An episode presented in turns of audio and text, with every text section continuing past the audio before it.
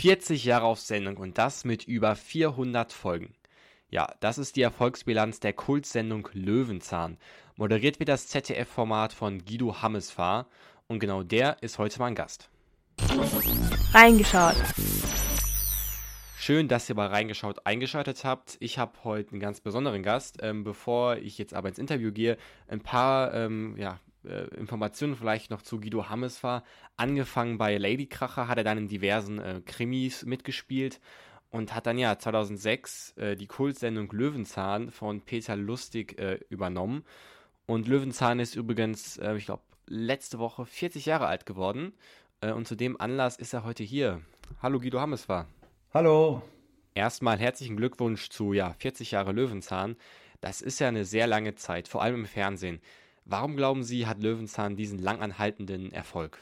Äh, ja, ich, ich denke, das liegt daran, dass, dass wir nicht allzu viel falsch gemacht haben, wenn ich es mal so ausdrücken darf, wie mein Vorgänger das ausgedrückt hätte. Ähm, ich, ich glaube, das äh, hat mit dem Alleinstellungsmerkmal von Löwenzahn zu tun, dass wir ja eine fiktionale Ebene haben, wo wir ähm, ein, eine Geschichte haben, die wir verfolgen äh, und an dieser Geschichte äh, wissenwerte Dokumentationen einbringen. Und ich glaube, das ist das Besondere einfach an diesem Format.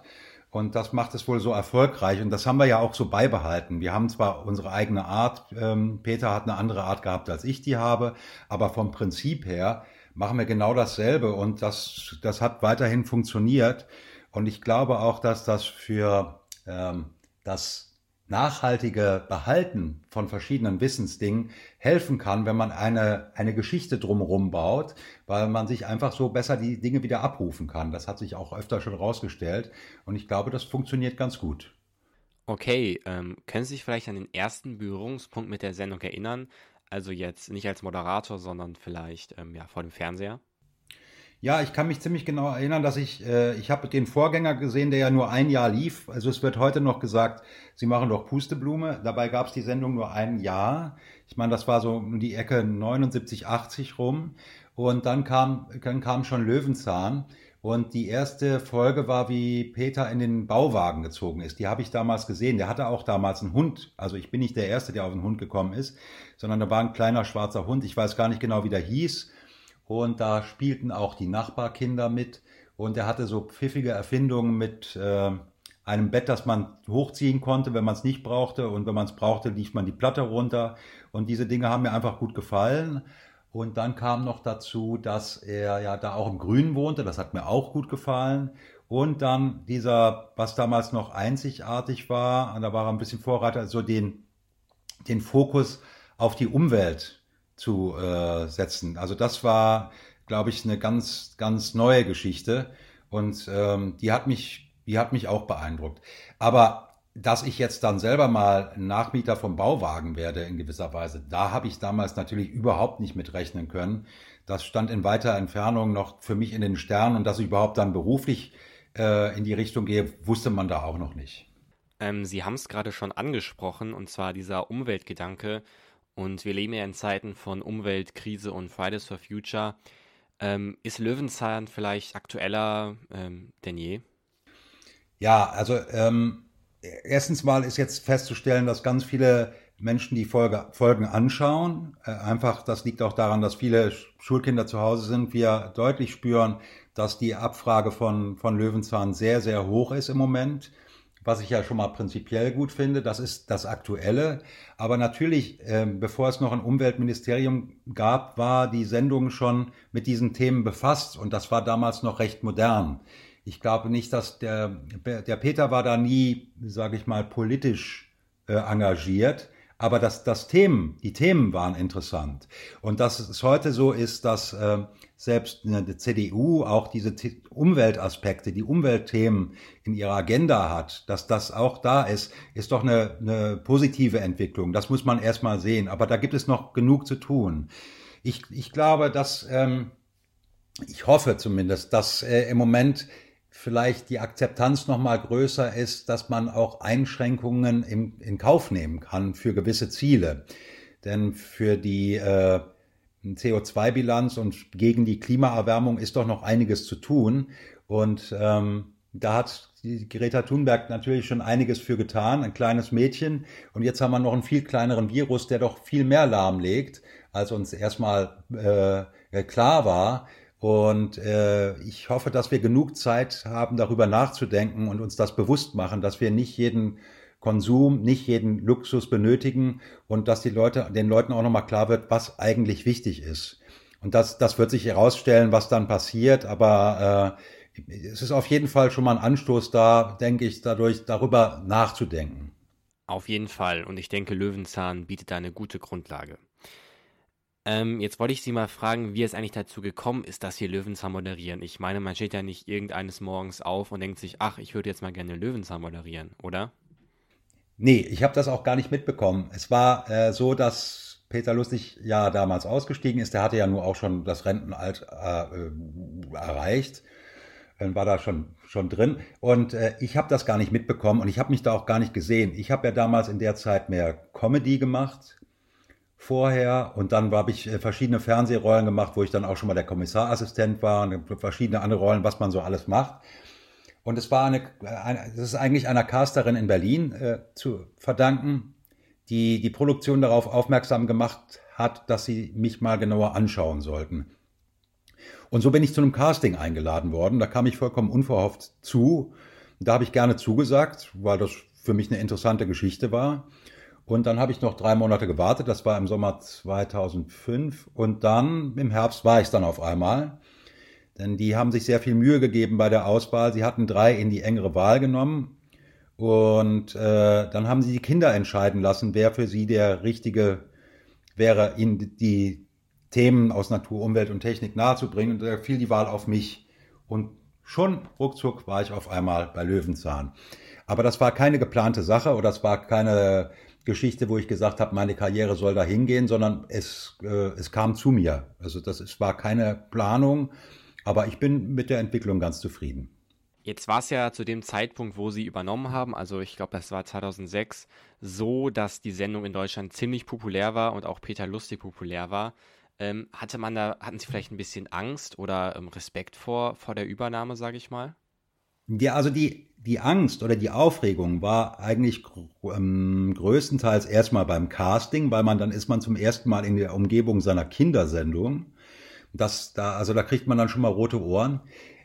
Ähm, beim, ähm, als das Casting dann lief und ich beschäftigt war, hat man sich darüber keine Gedanken mehr gemacht. Und auch später ist das mehr so eine abstrakte Wolke, die da irgendwo ist.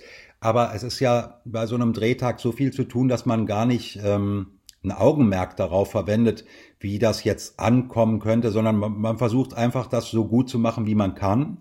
Und äh, hat eben auch echt viel zu tun, äh, was man da so rausfinden muss und damit das auch alles klappt und nachher ein Film gut aussieht. Das sind einfach aufwendige Dreharbeiten, so dass ich das dann nachher gar nicht mehr bemerkt habe. Also das mit den großen Fußstapfen, das habe ich selber nie bemerkt. Es war natürlich in, wunderbar nachher erleben zu dürfen, dass das gut aufgenommen wurde. Das war ja keine Selbstverständlichkeit.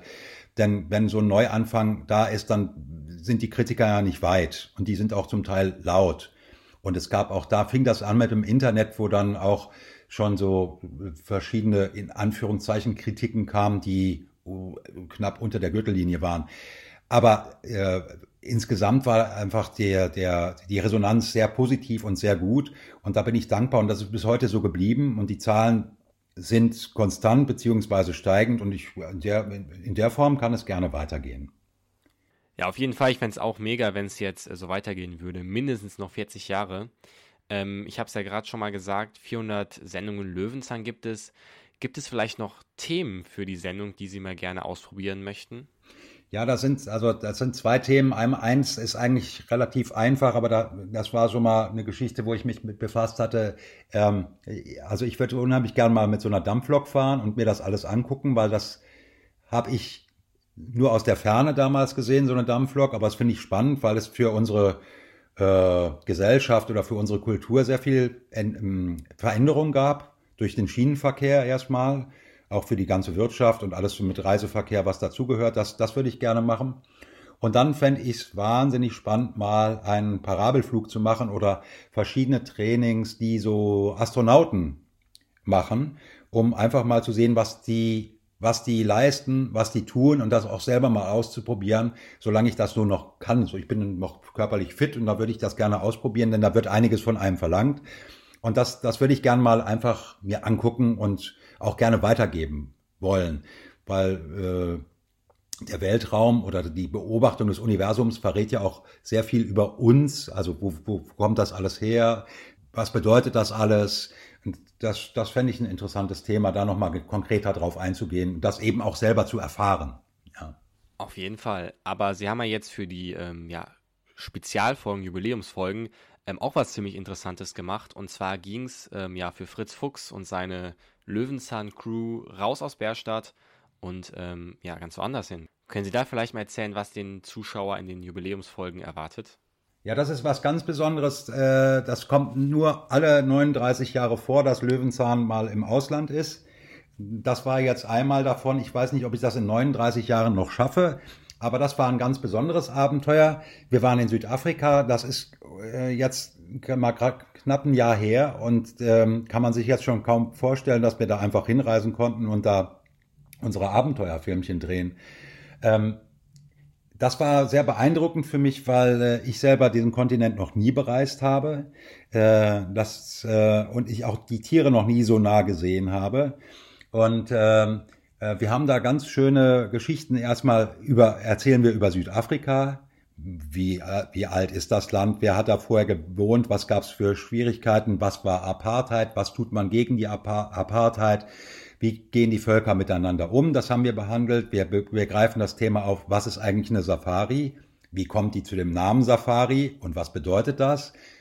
Ähm, dann geht es äh, um Dickhäuter, da geht es um Elefanten, wird ein Abenteuer sein.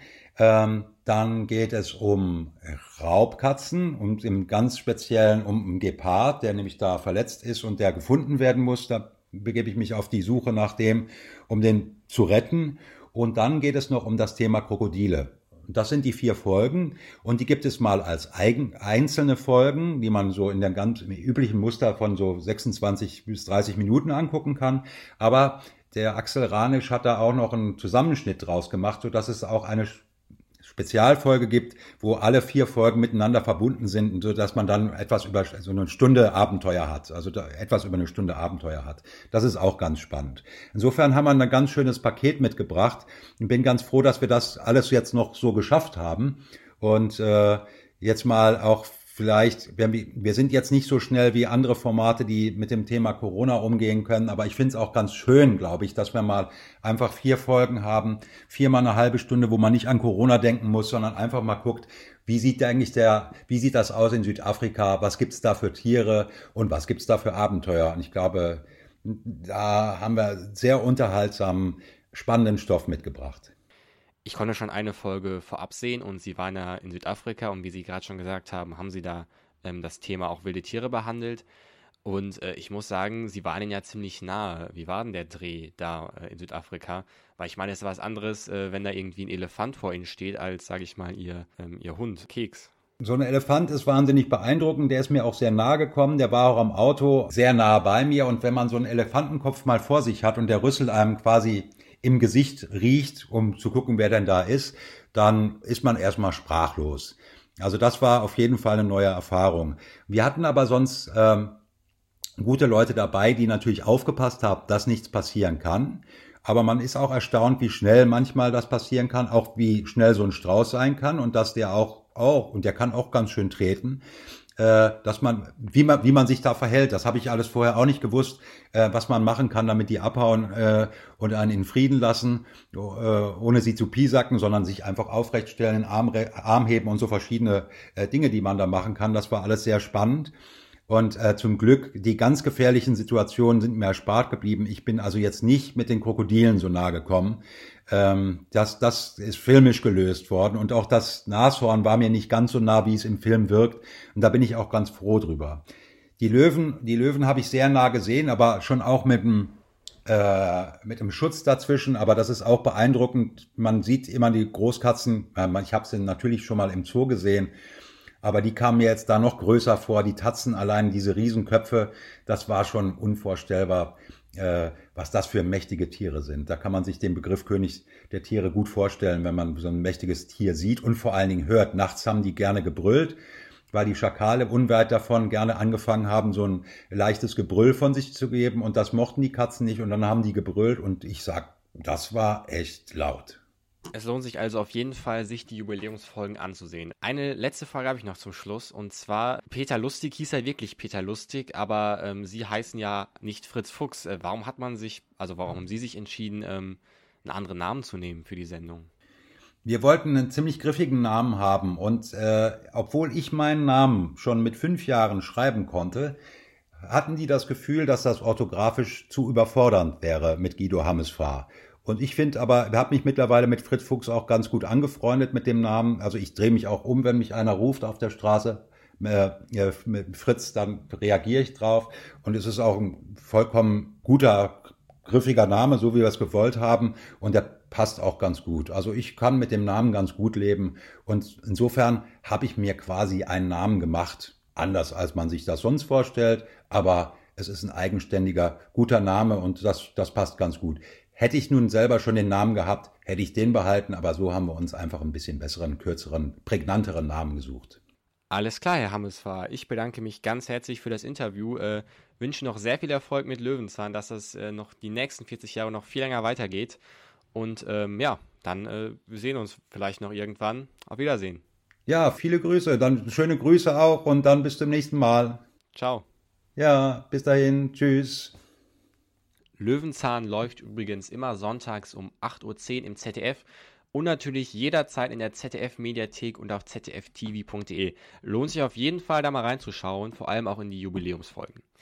Ich bedanke mich ganz herzlich auch bei euch fürs Zuhören und kann euch jetzt noch ähm, zwei Sachen empfehlen.